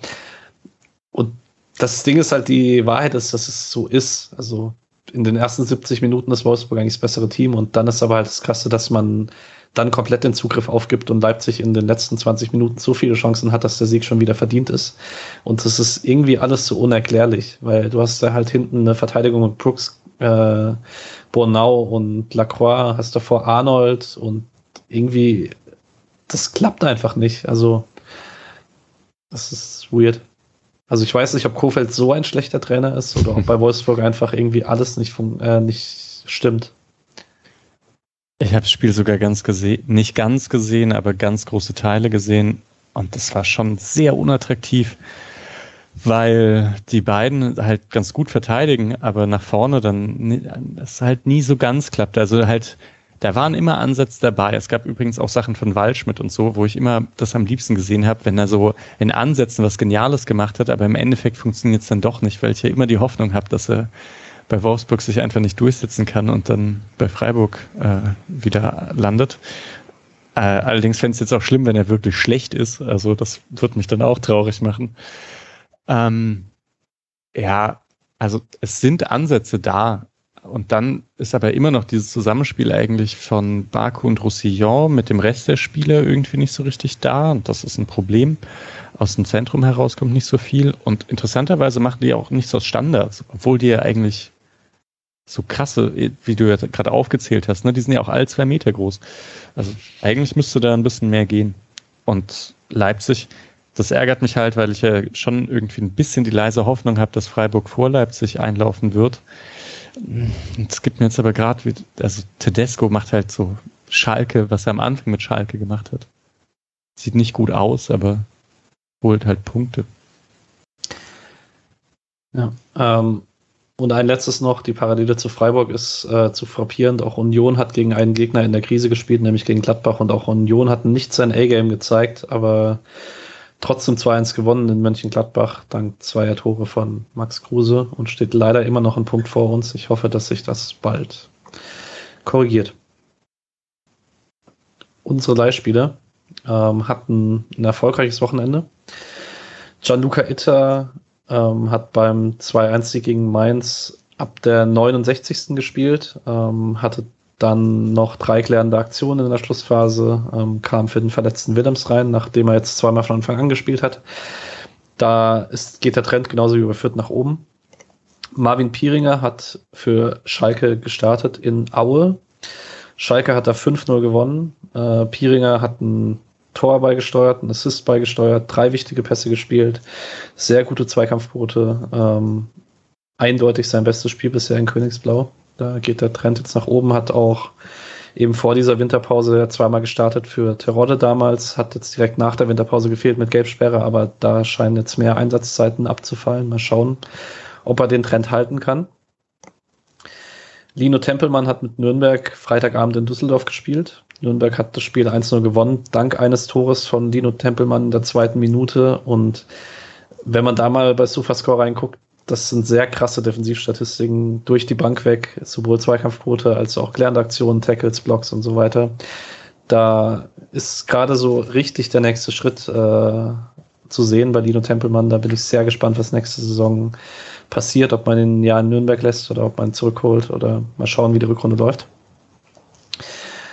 Carlo Bukalfa da hat Misha was gesehen, deswegen frage ich ihn dann gleich mal. Ähm, der hat mit Regensburg 2-1 verloren gegen Kiel, von Beginn an gespielt, in der 73. ausgewechselt. Wieder mal sehr unauffällige Statistiken. Äh, kannst du ein bisschen was sagen aus dem Spiel raus? Oder? Ja, ich finde es so krass. Also seine Rolle ist halt, glaube ich, wirklich, dass er verschwinden soll ähm, bei den, aber dass er halt genau richtig verschwinden soll. Bukalfa hat eigentlich wird, wird er nie angespielt und verhält sich auch so, dass er halt irgendwie sich also eigentlich Gegenspieler wegzieht. Das macht er größtenteils. Und dann halt äh, gegen den Ball arbeiten. Komische Rolle. Also wundert mich sehr, aber ich finde das dadurch halt so unwahrscheinlich schwer, ihn einzuschätzen, wie gut er denn eigentlich ist, weil er hat halt einfach keine Aktionen und ähm, ja, also hey, Spielpraxis ist schon okay, aber ganz cool finde ich es auch nicht. ich weiß es nicht. Ne? Genau. Ähm, also ich fand es als ganz gut. Wir hatten es ja im Hinrundenfazit. Die paar Spiele, die er auf der Doppel 6 gemacht hat, waren ganz ordentlich. Von dem er, er wird jetzt Fußballspieler und nicht verlernen dadurch. Das nee. kann man denke ich sagen. Und vielleicht muss man ja auch sagen, Bukalfa hat ja jetzt vielleicht auch nicht unbedingt die krasse Perspektive, ähm, demnächst bei Freiburg erste Mannschaft zu spielen. Also vielleicht muss man es auch sagen. Ja.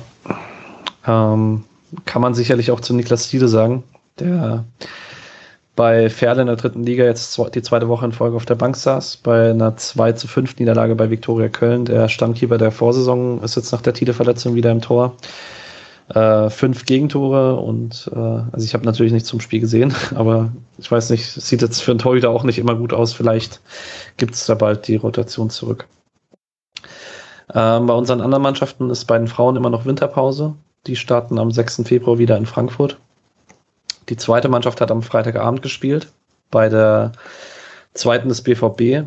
Die hatte davor, also die U23 von Dortmund hatte davor vier Siege und ein Remis aus den letzten sechs Spielen. Also immer besser in Form und hat jetzt noch Steffen Tigges dazu bekommen für das Spiel, weil der mal wieder Spielpraxis kriegen sollte.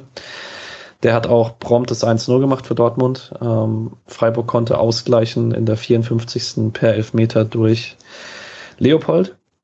Ähm, ich habe jetzt auch nur die Kicker-Beschreibung gelesen. Der Kicker beschreibt das Spiel als, ich zitiere, intensiven Kampf mit wenig Torchancen. Also man konnte das Spiel dann eng gestalten. Da konnte man gerade nach der Hinrunde, nach dem 2-5 auch ein bisschen was Schlimmeres befürchten. Äh, Mischa. Ja, ich habe es gesehen. Ah. Äh, das war nicht gut, das Spiel. Also es war nicht gut zum Anschauen. Freiburg hat super viele lange Bälle gespielt. Atobolu hat da vielleicht nicht ganz die äh, Qualität von Flecken. Immerhin gegen den Ball war es echt ordentlich. Ich fand Dortmund so leicht besser, aber das war dann insgesamt Rasen war schlecht und äh, naja.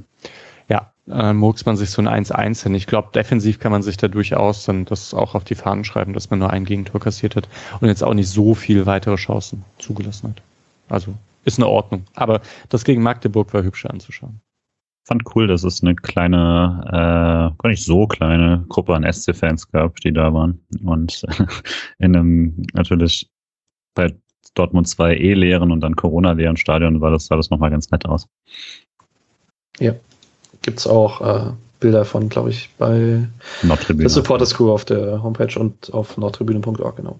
Ähm, wie vorhin schon angerissen, Dienstagabend um 19 Uhr geht es weiter gegen Türkgücü München. Für Kurzentschlossene ja wahrscheinlich noch Tickets geben, ähm, weil auch hier sind 500 Zuschauer zugelassen und Dienstagabend wird wieder kalt und Dienstag 19 Uhr könnte sein, dass sich das nicht so viele äh, geben, wer Bock drauf hat. Unterstütze unsere zweite. Und Freitag geht es direkt weiter in Würzburg. Also schon, man hatte jetzt nach Freitag ein bisschen Pause, aber das wird jetzt nochmal eine taffe Woche. Ähm, genau. Nach der Woche ist man noch ein bisschen schlauer, weil das sind beide Spiele, aus denen man gut Punkte holen könnte.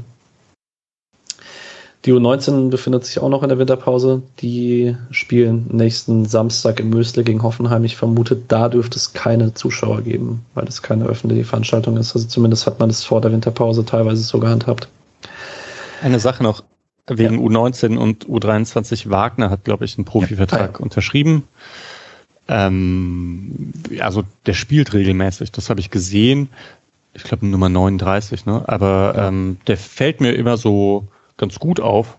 Jetzt keiner der, der absoluten Überflieger, aber ich glaube, er ist ja auch erst 19. Also 18 sogar. 18, ja. Perfekt. Ist allgemein eine ganz spannende Situation. Ich finde, äh, da könnte man irgendwann mal länger drüber sprechen, aber ich habe bei Freiburg immer, also gerade im zentralen Mittelfeld ist die Kaderplanung halt super spannend, weil man einerseits irgendwie damit rechnen muss, dass Höfler jedes Jahr irgendwann mal das Jahr haben könnte, in dem er schlechter wird. Ähm, bis das aber passiert, ist halt Höfler da kaum zu verdrängen. Ähm, und dann ist, hat man irgendwie so einen Mann nebendran und muss irgendwie für beides, die, also man muss irgendwie Kaderbreite haben, man kann aber gleichzeitig auch nicht so viele junge Spieler haben, die dann keine Einsatzzeiten bekommen und so. Und ich hoffe einfach, dass man das besser hinbekommt, als es Augsburg hinbekommen hat, die nachdem Daniel Bayer dann irgendwann mal in den Ruhestand gegangen ist, Ewigkeiten der nur Rani Kedira hatten und nichts nebendran. Da, aber da fährt man aktuell eine ganz gute Linie, finde ich. Das habe ich letztens auch gedacht, als, als ich die gesehen habe mit Maya und Dorsch, die dann halt einfach irgendwie, die machen es nicht schlecht und das sind hochtalentierte Spieler und so, ähm, aber die haben da einfach Fehler drin und haben echt nicht so die Sicherheit. Deswegen, ich bin mir halt nicht mal sicher, ob man darauf bauen sollte, dass einer ähm, der Nachwuchsspieler wirklich Höfler ersetzt. Also die sind vielleicht erstmal eine Kaderoption, würde ich sagen. Und nicht so ein richtiger Höflerersatz, der müsste dann vielleicht einfach extern kommen. Auch wenn ich Tempelmann richtig cool finde und ich fände es auch cool, wenn das so funktionieren würde, aber da schwächt man sich dann auch mit. Ja. Und es ist halt irgendwie nicht zu sagen. Also Bayer hat dann bis 34 bei Augsburg gekickt, das wären noch drei Saisons. Und das ist jetzt nach der Entwicklung von Höfler in den letzten Jahren auch nicht komplett ausgeschlossen, dass er das noch hält. Und bis dahin ist Tempelmann 25. Ja. Oder so, oder, oder 24, keine Ahnung. Bis dahin könnte er vielleicht genug Erfahrung gesammelt haben. Deswegen soll man in Nürnberg bleiben und viel spielen. Und ohne das jetzt wirklich zu sehr ins Meme zu ziehen, aber wenn es dann klappen sollte, ganz unironisch mit der internationalen Qualifikation, dann ist es natürlich auch gut, ähm, den Kader breit zu haben, weil der SC hat jetzt aktuell relativ viel Glück mit Verletzungen und das, wenn das nicht der Fall ist und man in drei Wettbewerben spielt, dann wird es irgendwann doch enger und dann kann man auch mal wieder ähm, äh, kann man da auch wieder stärker durchrotieren, auch wenn der SC aktuell natürlich ganz gut gesegnet ist mit zentralen Mittelfeldspielern. Genau. Ähm, ein letztes, was uns noch, äh, was wir noch ansprechen müssen, ähm, wie jetzt mehrfach angesprochen, nächstes Wochenende ist Pause. Wir müssen mal schauen, ob wir vielleicht äh, noch eine Spotcast-Folge da reinwerfen. Ich hatte es mit Alex heute mal davon. Manchmal klappt es so in Länderspielpausen mit Interviews oder so. Ähm, wir halten euch da auf dem Laufenden. Ähm, nach dieser Pause geht's am Samstag, den 5. Februar um 15.30 Uhr zum ersten FC Köln. Ich glaube, es ist müßig, da jetzt über Personal beim SC zu sprechen, weil man weiß nie, was in zwei Wochen Training passiert. Da kann sich auch äh, so ein bisschen was mit Verletztenstand oder so ändern oder jemand wird krank oder holt sich Corona oder so. Das ist im Moment sowieso nicht so richtig vorherzusehen. Aber vielleicht, Mischa, was würdest du denn, gerade nach den Erkenntnissen aus dem Hinspiel, in dem Freiburg nicht so gut aussah, was würdest du erwarten, wie man da rangeht ans Spiel? Äh, systematisch kann es irgendwie überhaupt nicht sagen, wie Freiburg da, also da rangehen möchte. Ich kann mich an das Hinspiel gar nicht mehr so gut erinnern. Was 1-1, oder? Mhm. Das späte Noah Weißhaupt, gegen, wo dann Schichos das ah, ist. Und rote Karte, klar, äh, Haberer gegen keine Ahnung wen. Mhm. Mhm. Stimmt, das war nicht so gut, da hast du recht. Ich glaube, es wird anders dieses Mal. Also Köln ist nicht, ist nicht mehr ganz so das Köln der Hinrunde. Ich glaube wirklich auch, dass das war ja, man wusste immer schon so richtig, was gegen Köln gemacht wurde. Ich glaube, äh, was Köln macht unter Baumgart, also das wusste man auf jeden Fall bei dem Hinspiel schon, dass die halt viel flanken und auf Außen gehen. Aber jetzt hat man, glaube ich, so viele Teams schon gesehen, wie sie gegen Köln spielen, dass man da sicher Schwachstellen erkennt. Und ich glaube, Freiburg kann die ausnutzen. Ja. Zumal. Ist, wo ist es in Köln oder zu Hause? in Köln. Und das Hinspiel ja. war das äh, Spiel, in dem äh, Nikolas Höfler gefehlt hat und man keinen Zugriff aufs Zentrum gekriegt hat mit Eggestein Keitel. Eggesteins erstes Spiel, der nicht so richtig ins Spiel gekommen ist. Da kam dann Haberer eben zur Halbzeit. Also war auch für Freiburger Verhältnisse ein bisschen ein Freakspiel. Genau. Kevin Schade war da, glaube ich, auch noch nicht richtig dabei, ne? Und so. Also ich habe das Gefühl, Freiburg hat schon irgendwie die etwas, also seitdem die bessere Entwicklung genommen. Ja. Aber ich habe an dieses Spiel die coole Erinnerung an die letzten zehn Minuten, wo dann Noah Weishaupt und Kevin Schade zusammen Rechtsverteidiger und Rechtsaußen gespielt haben, je nachdem, wer gerade vorne war. Das war sehr das wild war und sehr cool. Und so krass, also muss man echt nochmal sagen, Schade seitdem, was für eine Entwicklung der genommen hat. Hm, kann dann doch schnell gehen auch, dass jemand plötzlich so Bundesligaspieler ist. Und das wird jetzt auch bleiben. Also, ja. Und ich hatte es auch schon heute Mittag mal äh, mit Julian davon. Ähm, es ist echt verrückt, weil, also ich bin jetzt sehr lange Freiburg-Fan und das gab es so noch nicht bei einem Offensivspieler. Also in dieser, also Freiburg hatte immer ganz gute Defensivspieler oder Mittelfeldspieler aus der eigenen Fußballschule. Und die einzigen, die so an diese Entwicklung in offensiv in der Bundesliga relativ schnell rangekommen sind, waren Philipp, der aber dann ein bisschen getrübt war von der Abstiegssaison in seiner ersten Bundesliga-Saison und der auch scorermäßig keinen Impact hatte. Und äh, Schmid so ein bisschen, aber da ging es auch nicht so explosionsartig und dann kann man noch mit von Leuten wie Caligiuri anfangen, der aber die ersten anderthalb Jahre nicht wie ein Bundesligaspieler aussah und so. Ähm, so wirklich ein Offensivtalent, das rauskommt und relativ schnell funktioniert und relativ schnell so eine wichtige Kaderoption ist, das hatte man in Freiburg nicht. Das ist äh, sehr cool zu sehen. Ja. Genau. Ich brauche noch einen Tipp von euch für Köln. Für Alex, von, von Alex habe ich noch nichts. Aber kriegt ihr dann in der Grafik. Ich sage doch 2-0 Freiburg, also 0-2 Auswärtssieg. 1-2 Auswärtssieg. Ein macht Modest. Ich gehe mit einem 1-1. Ich glaube auch, dass Modest einen macht und ich glaube, dass Freiburg auch ein gutes Spiel macht, aber ich, ich finde Köln ganz gut und ich finde auch, dass sie dieses kleine Loch Ende der Hinrunde, wo man dachte, okay, es wird, ist der Baumgart-Effekt verflogen. Ich finde, das hat man wieder hinter sich gelassen. Ich fand es jetzt die letzten Wochen wieder stabiler. Deswegen mal schauen. Kassieren halt schon ganz gerne mal Tore, ne? Das ist wahr. Jetzt haben sie halt auch noch, die haben ja Innenverteidiger verloren. Meret ja. haben sie verloren und Zichos. Genau, aber bis dahin dürften wahrscheinlich neue da sein. Da gibt es jetzt, ja, genau. Aber mal schauen. Ich meine, ich verstehe mal, irgendwann muss Benno Schmitz wieder verlernen zu flanken. Das, das kann nicht, das, das wird nicht auf Dauer da sein. Ja. Na gut. Ähm, ich habe schon gesagt, vielleicht passiert in der Länderspielpause noch was an der Stelle. Ähm, wenn nicht, auf jeden Fall wünsche ich euch allen zwei, Fuß, zwei schöne fußballfreie Wochen. Ist vielleicht auch mal nicht schlecht, wenn man mal ein bisschen Fußball detoxen kann. Oder wenn nicht, guckt Afrika Cup, ist auch cool. Oder guckt euch äh, WM-Quali Südamerika oder Asien an. Ich weiß gar nicht, ob Jeong dabei ist. Wenn ja. ja, dann kann man sich Südkorea auf jeden Fall angucken. Ähm, und ansonsten wünsche ich euch allen eine schöne Woche. Vielen Dank euch beiden. Ja, danke dir. Danke dir. Schönen Abend. Ja, schönen Abend euch. Ciao, ciao. Ciao.